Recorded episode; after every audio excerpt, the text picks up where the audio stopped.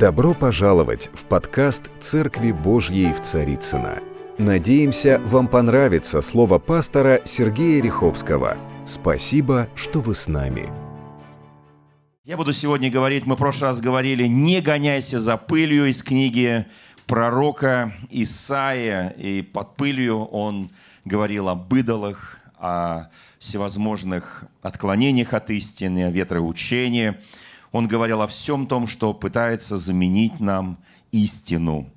Так пророк Исаия, вдохновленный Божьим откровением, назвал все это «пыль». Сегодняшняя тема очень простая, но очень важная и значимая. Разорванная завеса. Мы сейчас спели прекрасный псалом. Я уверен, что он вдохновляет очень многих. Псалом написан моим хорошим братом и другом много лет назад. Это часть очень большого мюзикла. Я очень благодарю Бога, что мы можем понимать, что сделал для нас Господь Иисус Христос. Как Он расторг узы смерти, как Он проник в духовный мир и разрушил все то, что было против истины. Я благодарен моему Господу, что Он неизменен в своей любви и своей милости. Дорогие мои, и вот э, почему, собственно говоря, для меня это важная тема. Мы в прошлый раз не закончили одну историю, из первой книги Царств. Я ее сегодня закончу, естественно. Вот. Но прежде хочу сказать некоторые вещи, которые, как мне представляются, крайне важны каждому христианину, любящему, ищущему Богу. Вот Бога, вот что произошло. А, события, которые описаны а, вот э, в Евангелии от Матфея, события, которые были в момент Голговской смерти Иисуса Христа. Вот что сказано в 27 главе. Иисус же опять возопив громким голосом, испустил дух. И вот завеса в храме раздралась надвое сверху донизу, и земля потряслась, и камни расселись, и гробы отверзлись, и многие тела усопших святых воскресли. И, выйдя из гробов по воскресении его, вошли во святой град и явились многим. Сотник же, который был свидетелем распятия, весьма был, а, как здесь написано, устрашившись, сказал, воистину он был Сын Божий. Итак, мы с вами только что прочли повествование в Евангелии от Матфея о голговской смерти нашего Господа Иисуса Христа и о действии, которое произвела эта смерть. Мрак опустился на землю, земля потряслась, камни расселись, гробы открылись, святые вышли из гробов, и по воскресению Господа они ходили по городу Иерусалиму, по святому городу. Но самое важное для нас – завеса, очень толстая завеса из очень плотной ткани. Чтобы отодвинуть ее, требовалось большое количество людей, чтобы подвинуть завесу. И туда каждый раз в год, согласно тому, что написано и в Ветхом Завете, и в Новом Завете, в послании апостола Павла к евреям, евреям. Один раз в год первосвященник заходил туда, чтобы принести жертвы за народ и за себя лично. Один раз в год. И всегда, но каждый год приносилась жертвы, и жертвы не смогли изменить природы человеческой, жертвы животных, жертвы за грех, жертвы приношения. И вот тогда явился Сын Божий, наш Господь Иисус Христос, о котором написано в послании к евреям, одним приношением навсегда сделал всех освящаемых совершенными. И вот это очень благая для нас весть. И когда мы читаем э, апостола Павла в послании евреям, мы понимаем, что здесь написана фундаментальная истина, фундаментальное основание нашей веры.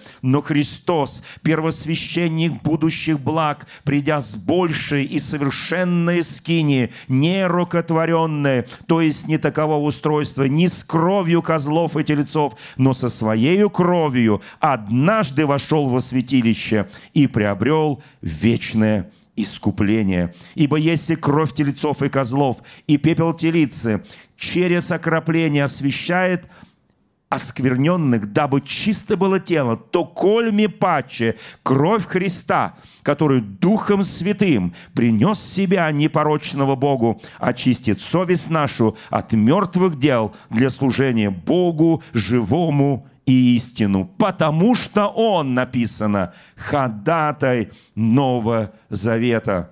Итак, единственный, кто ходатайствует за нас – ходатай Нового Завета – это наш Господь Иисус Христос, Его крест, Его кровь, которые говорят за нас. Вы знаете, в послании мы читали к Тимофею, Павел пишет, «Един посредник между Богом и человеком, человек Иисус Христос». Итак, Он ходатай, и Он посредник. Он открыл для нас эту дверь. И мы вошли в эту дверь, через эту завесу мы вошли, чтобы обрести общение с нашим Господом. Во святая святых.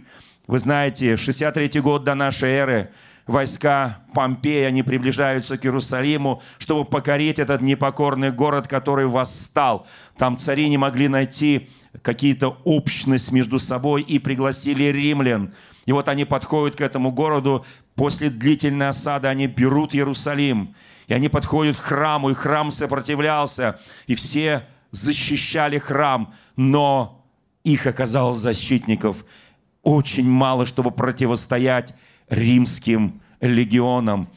Священники были все убиты. И вот римляне заходят в храм. Они проходят через общий двор, через двор язычников, проходят через святилище и входят в то место, которое отделяет святое святых от святилища. И Помпей, он стоял в каком-то трепете. Он прекрасно понимал, что то место, в которое он пытается войти, это что-то таинственное. Он знал, что о евреях, об их вере, единобожие, многие говорили, ходили целые легенды, истории. Там что-то особенное. Вот за этой завесой он так пытался увидеть это место. И тогда, набравшись смелости, он повелел офицерам, и они отодвинули эту завесу и он заходит в святое святых, куда могли пройти только раз в год, только первосвященник с кровью крапления за грехи народа. И вот когда он зашел туда, он был удивлен тому, что там ничего не было. Ничего. Там обитала, как позже напишет один великий писатель, незримая невидимое само присутствие великого Бога. Вы знаете, это место было настолько таинственным, и Помпей бежал оттуда. Он хотел увидеть что-то, но он не увидел ничего. Это было особое время, когда Восток встретился с Западом, когда истина встретилась с теми, кто искал ее не там. Это был момент важный для истории. И вот Христос – через свою смерть. Он разрывает эту завесу, которую пытались увидеть многие, проникнуть туда многие, познать многие. А нам с вами Господь это дал Духом Своим Святым проникнуть во святое святых. И вы знаете, у нас есть величайшая привилегия пред нашим Господом общаться непосредственно с Господом без каких-либо посредников. Я очень благодарен. И там в этом же послании к евреям сказано, Иисус Христос здесь выступает э, вот этой завесой, которая была порвана. Смотрите, здесь сказано, что мы, э, Он открыл нам эту дверь, которую Он вновь открыл нам через завесу, то есть плоть свою. Я сейчас не буду говорить доктринальные какие-то обоснования, но именно смерть на Христе – Именно его плоть, которая ломилась на кресте, была пронзена на кресте гвоздями, копьем. Вот это разодрало эту завесу. И это дало нам прямой доступ во святая святых. Я очень благодарен моему Господу, что у нас есть такая уникальная, удивительная возможность входить во святое святых прямым путем. Не какими-то окольными путями, а прямым путем подойти к святыне Господней. Вы знаете, друзья мои, а, на самом деле то место Писания, которое мы читали с вами в прошлое воскресенье, оно удивительно тем, что человек, который был помазан на царство, человек, который был первым царем Израиля, человек, который ходил в сон пророков и пророчествовал, человек, на котором обитал Дух Святой, он обратился к волшебникам. Там написано в оригинале «к вызывающим духи духи мертвых. Он к ним обратился. Вы знаете, на самом деле, когда мы думаем, почему люди, некогда просвещенные, некогда облеченные божественной властью и силой, могли вот так низко упасть. Вы знаете, в Священном Писании написано 6 глава послания Павла к евреям, где сказано, «Ибо невозможно однажды просвещенных и вкусивших силы глагола будущего века и отпадших вновь от обновлять покаянием, ибо они опять распинают в себе Господа». Другими словами, там написано очень страшные слова. Мы, ставшие причастниками божеского естества, мы вдруг опять возвращаемся к этим вещам, которые не спасают, а которые, наоборот, нас ведут в иные стороны – и вот здесь очень важный момент. Вы знаете, когда мы говорим о духовном мире, а я хочу сейчас поговорить немножко о духовном мире, прежде чем мы вернемся к первой книге царств. На самом деле духовный мир, вот вспомните, Даниил, величайший муж Божий, величайший пророк, величайший руководитель, богобоязнейший человек, находится в посте и молитве. Был такой особый пост Даниила. Он не ел какие-то очень вкусные вещи, он так питался очень скудно. 21 день он стоял и просил Господа и молился пред Господом, и небо молчало. И казалось бы, для человека, который менее опытный в духовной жизни, может показаться, что Бог его не услышал, что какая-то страшная ситуация, может быть, он стал каким-то окаянным грешником или еще что-то, и Бог его не слышит. Ничего подобного. Небо закрылось по другой причине. Написано, когда пришел уже посланник Божий и сказал, в то, в то мгновение, в которое ты возвал ко мне, Бог тебя услышал. И Он послал меня донести до тебя ответ. Но князь царства Персидского противостал мне. И 21 день это по земным меркам, по небесным, конечно, это очень коротко. Шла духовная битва. Он противостоял. Если бы не эта битва, ты получил бы ответ от Господа в то мгновение, в которое ты возвал.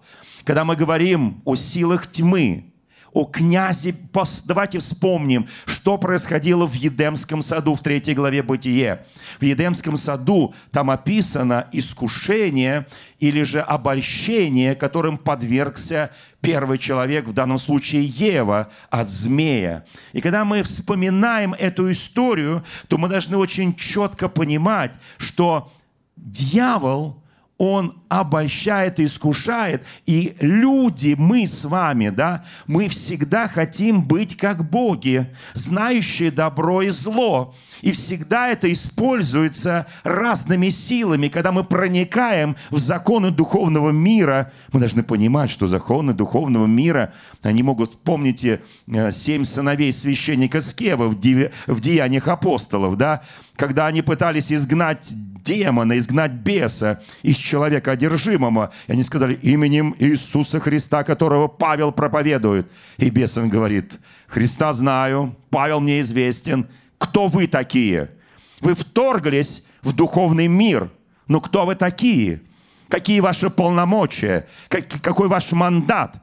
Вы вторглись в духовный мир. А знаете ли вы духовный мир – вы знаете, я в прошлый раз читал о том, что трагедия сегодняшней церкви заключается в том, что бесчисленное множество рожденных свыше людей, которые так и не научились жить под водительством Святого Духа, остались в духовном младенчестве, не смогли достичь духовной зрелости. И не Бог виноват в этом. Мы часто виним Бога. Нет, друзья мои. Просто эти прекрасные люди – Просто не разузнали, как духовно вырасти, не приложили старания, чтобы жить под водительством Святого Духа. Вот что произошло по сути. И когда мы говорим о том, что было в Едеме, Адам и Ева общались с Господом. Они ходили в тенистых аллеях рая. Они могли с ним беседовать. Кто бы хотел? Поднимите руку, я бы хотел. У меня много вопросов. Я неплохо знаю Библию, но у меня еще, чем больше я ее знаю, тем у меня больше вопросов. Вы знаете, я очень хочу, чтобы вот так, как Адам, так, как Ева, но в какой-то момент что-то происходит, приходит искуситель. Знаете, когда ты вторгся в духовный мир, для них это было естественно, как выпить воды, как съесть э, пищу. Для них это было крайне естественно общаться с Богом. И вдруг они слышат, она слышит голос. А подлинно ли сказал Бог? Вы знаете, вот это вот с этого начинается любое искушение. Когда мы начинаем подвергать сомнению, когда мы начинаем сомневаться, а ты находишься в духовном мире. Мир духовен, потому что на Священном Писании сказано, что вечно невидимое, а невидимое оно вечное. Ты находишься, я нахожусь в духовном мире. И вот здесь действуют совершенно другие законы. И дьявол говорит, Ева, ну, а ты попробуй. Ты не умрешь. Знаете, вот, видимо, она была такой, таки, таким экспериментатором. И она сделала эксперимент, она вкусила, она не, она не умерла. И она бежит со всех ног к Адаму и говорит, Адам, ты представляешь? Нет, ты еще не представляешь. Но ты можешь увидеть то, что вижу я, потому что мои глаза теперь открылись. Они были у меня полузакрыты, я была как в тумане. Теперь я вижу. Ты не можешь понять, что я вижу. Но если ты вкусишь, ты точно так же будешь видеть то, что я вижу. И представляешь, Адам, я знаю, я знаю, что мы не до конца понимали Бога. Потому что Он сказал, если вкусите, в тот же день смерти умрете а я не умерла. Вот с этого начинается другая жизнь. Адам говорит, да, ты жива. Давай-ка я вкушу. Я хочу увидеть то, что видишь ты. И она вкусила, и ему дала, и он вкусил. И ели они, написано, открылись и глаза. Адам, где ты? Прозвучало в Едеме. Я спрятался. Почему ты спрятался? Потому что я убоялся, что я наг. Наг? Кто сказал тебе, что ты наг? Почему ты прячешься? Знаете, мы прячемся тогда, когда узнаем, что мы наги. Когда мы проникаем в законы духовного мира, не разбираясь, что произошло с Саулом, что произошло с этим первым царем Израиля. Он любил духовный мир – он пытался понять, и для него стал этот мир вот такой, знаете, вот всеядностью. Неважно, с какой стороны пройти в этот духовный мир. Иисус Христос на сороковой день в пустыне был искушаем от дьявола. Три вида искушений. Похоть плоти, гордость житейская и похоть очей. Вы знаете, друзья мои, вот это вот искушение, вы знаете, что в случае в Едеме с Евой, что в случае с Иисусом Христом – Дьявол не спросил ни того, ни другого. А ты знаешь, что Бога нет? Он вообще не подвергал сомнению бытие Бога. Ну как можно подвергнуть сомнению, если ты с ним каждый день гуляешь по раю? Как можно подвергнуть очевидные вещи? Он зашел с другой стороны. А все ли вам говорил Бог? Так, как обстоит на самом деле – там вот в пустыне дьявол начал искушать Христа. Он не говорил, Христос, ты знаешь, что Бога нет? Это безумие. Никогда дьявол тебя так не будет искушать. Это безумие. Он понимает, что это безумие. Он скажет тебе, а ты хочешь увидеть силу Божью в своей жизни?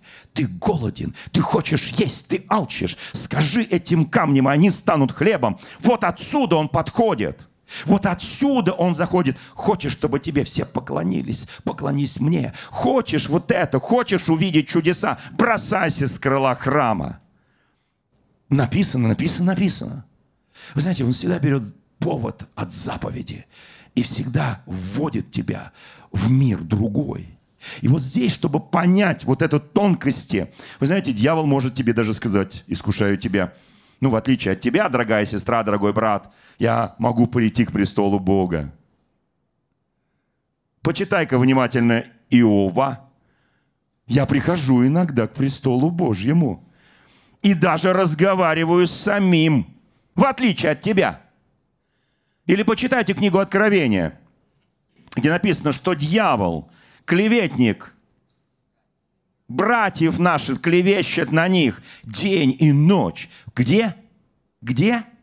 Пред престолом.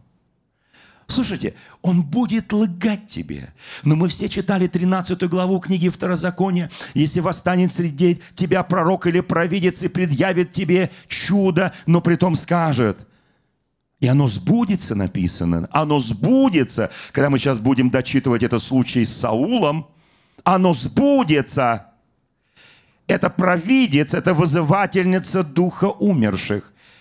И скажет тебе, при том, пойдем вслед богов иных, которых ты не знаешь, и будем им служить. Оно сбудется.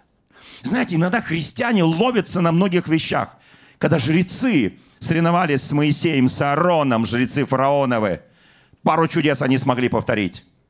Но это не означает, что мы должны прям пойти сразу за этими жрецами к их богам с разными головами животных и птиц и прочих. Нет, друзья мои, есть истина. Есть подделка под истину.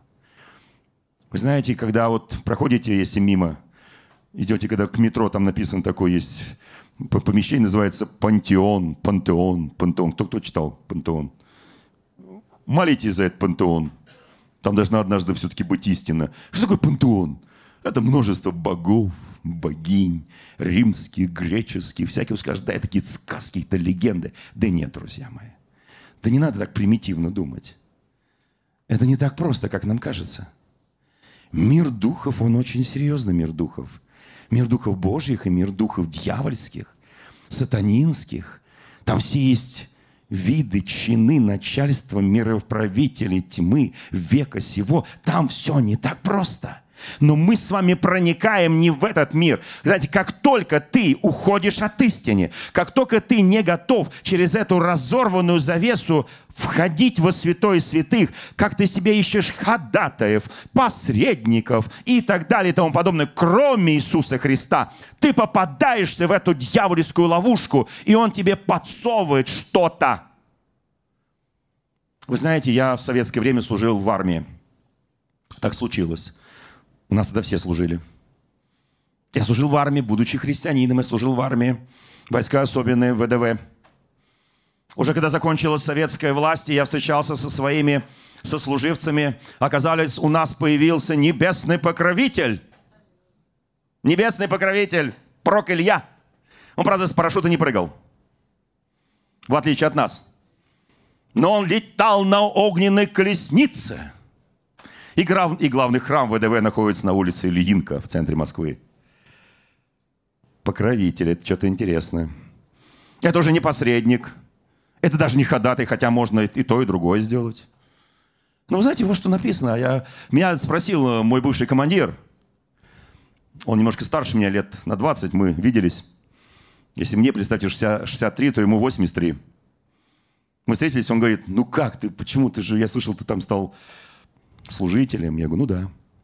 А почему ты вот как-то не под покров Ильи-то идешь? Я говорю, да вот понимаете, я когда служил, мне бабушка моя зашила мне в карман живые помощи. 90-й псалом. Кто читает 90-й псалом? Я говорю, понимаете, вот, вот либо 90-й псалом, либо вот под покров кого-то. Вот либо-либо. Вот другой, она, он говорит, как это, а что там написано? У меня, говорит, тоже был зашит 90-й псалом. Я говорю, ты его хотя бы его раз читал, а зачем? Он же зашит. Я говорю, ты там начинается, как интересно, 90-й псалом. Живущий под кровом Всевышнего. То есть под покровом Всевышнего, под сенью всемогущего покоится.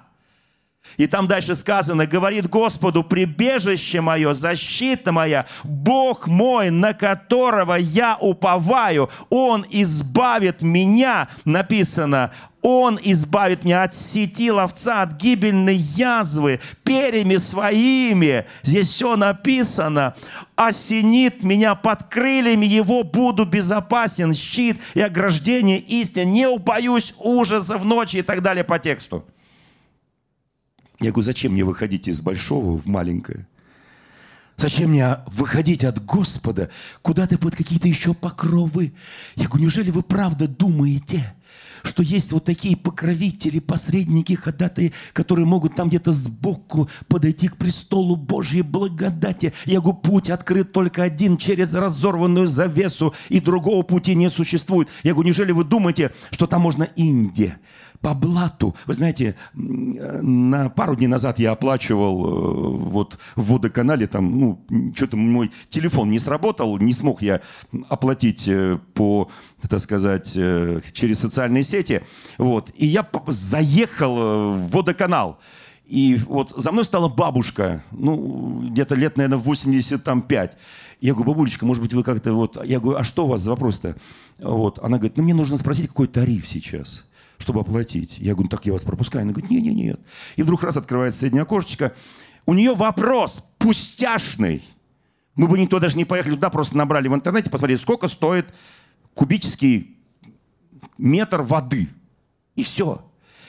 И вы знаете, вот я был удивлен нашей российской вот такой вот ментальности. Эта бабушка, древняя бабушка, достает из сумки шоколадку Аленку. Аленочку и дает этой вот дамочке, которая там сидит и на всех смотрит глазами, как будто все враги пришли. И она, главное, берет эту шоколадку Аленку с вопросом, а с какой сейчас тариф? Ну, стыдно, мне кажется, да. Я говорю, бабулечка, зачем вот так? Она говорит, у нас в России не, помаж... не подмажешь, не поедет. Я говорю, ну это вот здесь, а как она везде так? Я говорю, еще где? Она говорит, и везде. Везде. А вы, говорит, случайно не батюшка на меня смотрит? Ну, я же с бородой там все. Я говорю, ну, почти, немножко, да. Она говорит, ну, и у вас тоже. Надо везде подмазать. Что, говорит, к вам ходить? Вот у меня там есть Николай, вот, вот я к ним, я, я к ним хожу. Вот там все, им намажу, поехали, поехали. Я говорю, бабулечка, вот извините меня, а как насчет 90 псалма? Да. Есть такой, то есть я начал с ней как-то разговор. Она потом, я надеюсь, что-то поняла. Но вопрос в другом. Мы везде думаем, надо как-то меняться. Я сам не хочу. Но я дам шоколадку, я дам еще что-то. За меня все там сделают. Мне хорошо, я, вот у меня есть ходатай, у меня есть там посредник. Слушайте, друзья мои, ну, един посредник. Завеса для того была разодрана, чтобы мы не шли никаким посредником, никаким ходатаем, кроме нашего Господа и Спасителя Иисуса Христа. Я очень хочу, чтобы мы возревновали. Потому что, ну, я себе не могу представить картину. Небесный Иерусалим, престол Божий окружен славой, серафимы, херувимы, архангелы, э, там 12 апостолов, кто там еще, патриархи, все это в окружении Христа. И вдруг сбоку заходят ходатые, покровители разных родов войск, разных направлений деятельности человеческой – и вот к престолу, к престолу ходатайствует. У меня такой вопрос, кому подходит? Но это вопрос другой же. И вот и я начинаю думать, Господи, а где это написано? А если где-то это написано, то как это называется? Я очень серьезно сейчас говорю. К Ефесянам 2 глава, стих 2. Писание говорит о том, что действуют в сынах противления определенные силы тьмы – Матфея 12 глава, 23-28, там написано, чтобы войти в дом сильного, нужно сначала связать сильного, и потом ты побеждаешь его. В данном случае это сильный, это тот, кто противник человеческих жизней. 1 Иоанна 3,8 написано, Иисус Христос, Христос пришел в этот мир, чтобы разрушить дела дьявола. Ефесянам 4 глава, стих 2 сказано, не давайте место дьяволу. Второе послание Коринфянам Коринфянам 2 глава, 11 стих написано «нам», то есть нам, вот нам, нам, церкви, людям веры, не безызвестны не безызвестны умыслы сатаны. Вы знаете, об Иисусе Христе сказано, послание к евреям, 12 глава, стих 2, вместо предлежащей ему радости Он претерпел крест за нас. Он не пошел Индии. Ему предлагалось Индия. Ему предлагались другие пути, более простые, более легкие поклонись, еще много чего. Он пошел на крест. Написано, пренебрегши прос... по... чем? Еще раз. Посрамлением. Посрамлением. О, Господи, я не хочу, это стыдно мне быть христианином. Это вот, вот, вот, меня будут срамить какой. Пренебрегши пренебрегши, послушайте, посрамлением. Он пренебрег посрамлением.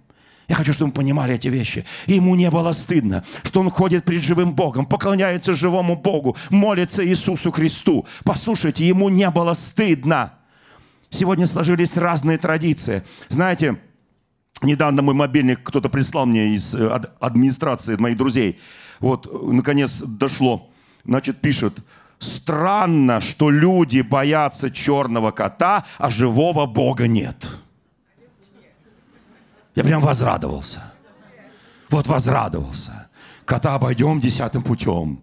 Понимаете, а живого боимся. Что боимся? Что боимся? Эти коты умирают быстрее, чем люди. Что боимся? Живой Бог, Он живой Бог. Он вечный. Может быть, стоит пора уже как-то Бога бояться.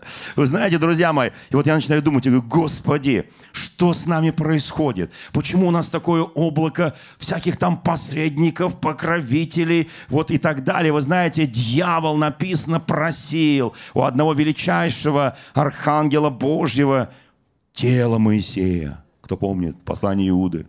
Тело Моисея. я понимаю, зачем просил. Мы все знаем, зачем просил. Для чего просил? Чтобы сделать его некой святыней всего народа Божьего Израиля и увести их от истины, от истинного поклонения. Вот для чего просил. Другого, другого понимания нет. А теперь вернемся к первой книге царств.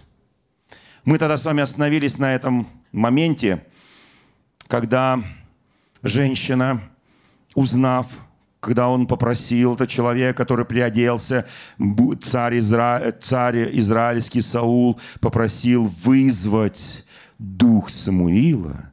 И когда она увидела Самуила, и громко вскрикнула, и обратилась женщина к Саулу, говоря, «Зачем ты обманул меня, ты Саул?» Как вы думаете, почему она узнала?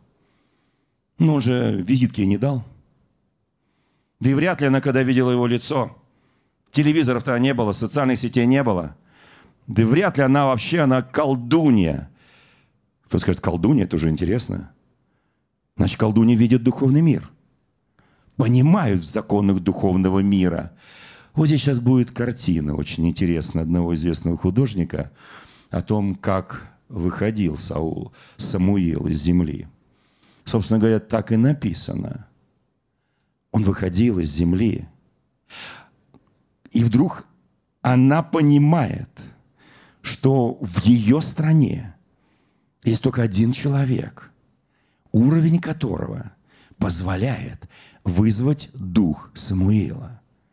И этим человеком является Саул.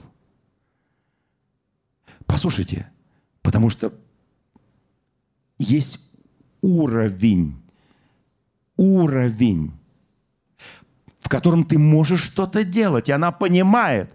И она обращается к Саулу, говорит, ты солгал мне.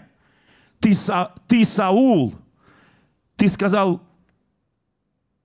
А вот теперь давайте посмотрим на этот разговор, который состоялся между Самуилом и, естественно, колдунья, вызывательница духов мертвых. Она была переводчиком, потому что Саул ничего не видел. Его спутники ничего не видели. Вот что здесь происходит. Давайте прислушаемся к этому разговору. Саулу и спрашивает, скажи, что ты видишь? И отвечала женщина, вижу как бы Бога, выходящего с земли, как бы Бога. Какой он видом? Спросил у нее Саул. Она сказала, выходит из земли муж престарелый, одетый в длинную одежду. Тогда узнал Саул, что это Самуил, и пал на землю лицом и поклонился. Боже мой, как странно.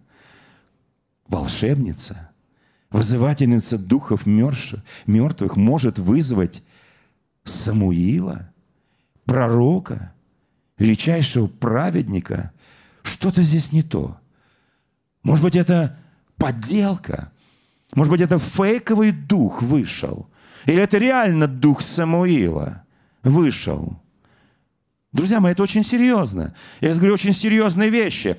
Когда ты, когда ты, он был, Саул, в тупике, он уткнулся в стену. В этой же главе в начале мы читали в прошлый раз, когда ему Урим не отвечал, Бог не отвечал, пророки не отвечали, сновидения не были. Он уперся в стену. Мы говорили в прошлый раз, если ты уперся в стену, если ты чувствуешь, что ничего, ты как бы не слышишь Бога, Ты как бы его не чувствуешь. Ни в коем случае не иди к иным богам, не иди к иным посредникам. Она посредник. Но посредник – посланник другого, другой силы, другого царства, другого мира. Она посредник.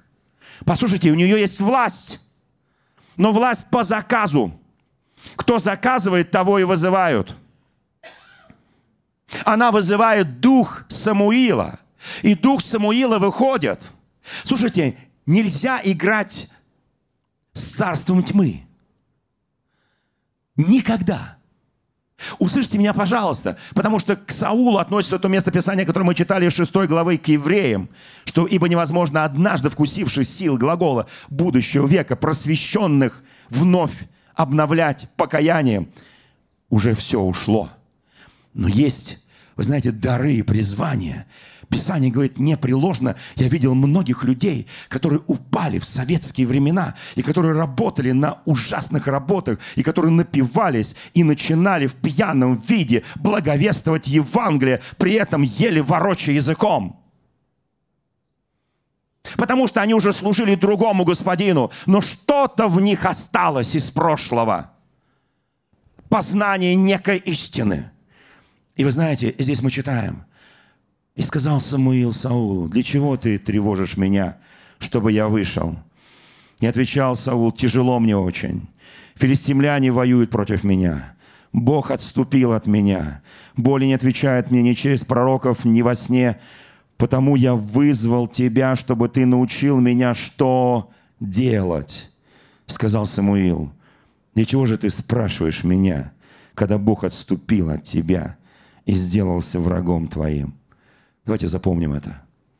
Для чего ты спрашиваешь меня, когда Бог отступил от тебя и сделался врагом моим, твоим? Бог сделался твоим врагом. Ты меня бесполезно спрашиваешь. Просто бессмысленно. Ты только что сказал, какие твои отношения с Богом. Господь сделает то, сказал Самуил, что говорил через меня – отнимет Господь царство из рук твоих и отдаст его ближнему твоему Давиду, так как ты не послушал гласа Господня, не выполнил ярости гнева его на Малика, то и Господь делает над тобою ныне вот это. И предаст Господь Израилю вместе с тобой в руки филистимлян. Завтра ты и сыны твои будете со мной. И стан израильский предаст Господь в руки филистимлян. И пал Саул на лицо свое всем телом, ибо сильно испугался слов Самуила. Ему оставалось жить один день. Он был голоден, колдунья его накормит, и он, и он сытый на следующий день будет убит. Знаете, я очень хочу просить сейчас себя и каждого из нас. Иди в эту разорванную завесу не заблудись. Заблудиться невозможно. Иди ко Христу. Иди к истине. Оставь всевозможные, знаете, подпорки, всевозможных ходатаев, всевозможных посредников, всевозможных покровителей. Иди к истине. Я себе не могу представить картину, когда там у небесного Иерусалима, у престола живого Бога, какие-то просители заходят слева, справа, минуя все, что окружает славу Божью. Приходит, и Бог с ними разговаривает. Я не могу себе допустить эти вещи, потому что я не нахожу подтверждения в Священном Писании, потому что для меня Священное Писание – это есть основание истины, это есть фундаментальная истина. Если этого нет в Священном Писании, значит, это иная власть, иная сила, но в природе это есть. Но в духовном мире это есть. Значит, это имеет в виду другая сила с другим знаком, не со знаком Божьим – я хочу, чтобы вот эта серия проповедей, может быть, я долгие годы еще, если Господь мне даст жизни, не буду на эту тему проповедовать. Я буду проповедовать о других вещах, более, как мне представляется, важных для христианина. Но очень важно иногда напоминать себе, напоминать всей церкви, что есть путь, истина и жизнь. И они во Христе, и они со Христом. И другого пути. Иначе бы завеса не разорвалась. А давайте вспомним, там не только камни разошлись, не только земля потряслась, но там гробы открылись, и святые гуляли по городу. И там не написано «отловите теперь их всех». И сделайте им погр... И потом приходите к ним. Ну нет этого в Писании. А наоборот, утверждает, что разорванная завеса открыл прямой доступ к нашему Господу. Прямой доступ через плоть Его. Иначе зачем жертва? Зачем подвиг Христа? Когда у нас столько посредников, когда у нас столько покровителей, когда у нас столько ходатаев. У меня, лично у меня, один ходатай, один покровитель и один посредник. Имя его Господь Иисус. Имя его Господь Иисус. Я очень хочу, чтобы мы это помнили. Вы знаете, друзья мои, не делаем себе подпорок, они мешают. В следующее воскресенье я поговорю о более каких-то вещах, которые мы в реальной жизни сегодня делаем. Это как бы проповедь из прошлого. Но я очень хочу, чтобы мы понимали эти вещи. Сегодня Господь дает сильнейшее откровение церкви о последнем времени. Сегодня пришло время ревности о Господа, дерзновения Господу. Сегодня это время пришло. Я хочу просто напомнить это место Священного Писания. «Имея дерзновение входить во святилище посредством крови Иисуса Христа, путем новым и живым, которую Он открыл нам через завесу, то есть плоть свою, мы с вами зашли. И тогда, слушайте, мы будем по-другому относиться ко всему. И тогда, вот когда, послушайте, когда я начинаю понимать истину, у меня истинное прощение, истинное покаяние, истинная любовь, истинное милосердие, у меня нет обид. Послушайте, все меняется вокруг меня, потому что я вошел правильным путем. Я вошел через эту завесу, куда имел право входить только первосвященник того времени. Но наш Иисус Христос – первосвященник настоящих и будущих благ. И очень хочу, чтобы мы понимали, Слава нашему Господу. Он зашел в это место, чтобы дать нам победу. Знаете, когда дьявол будет подходить к тебе и шептать тебе на ухо, неважно, кто это будет говорить, а подлинно ли сказал Бог, ты знаешь, что отвечать. Знаешь, что отвечать? Не хочу быть голым. Как? Но не хочу видеть то, что видит он. Я хочу согласиться с ним – да, я сегодня, может быть, для тебя странным кажусь. Я по-другому говорю, я по-другому живу, я по-другому действую. Я не делаю вот это, вот это, вот это, вот это. Я ищу горнего, неземного. Да, для тебя я кажусь странным, и ты говоришь, какой-то ты не такой, как все. Да, это в твоих глазах. Но я полностью, как в Едеме, Адам и Ева, открыт для моего Господа. Мне от него нечего скрывать. Каким Он создал меня, таким я хожу пред Ним. Аминь. Слава нашему Господу. Я не хочу искать Инди, иных путей. Я не хочу искать ничего того, что обесценит, обесчестит Его, Его голговскую жертву, Его подвиг на кресте. Я уважаю всех святых, я почитаю великих помазанников Божьих, я почитаю великих пророков, великих святых народа Божьего, но никогда не буду им молиться но никогда не буду их считать своими посредниками, потому что я не хочу унизить и умолить достоинство моего Бога, потому что Он мой посредник. А всех остальных я почитаю. Я почитаю их. Я даже беру пример в чем-то от них. Для меня это величайший пример подвига и веры, но не более того. Дорогие друзья, спасибо, что были с нами. И до встречи на следующей неделе на подкасте «Церкви Божьей в Царицына.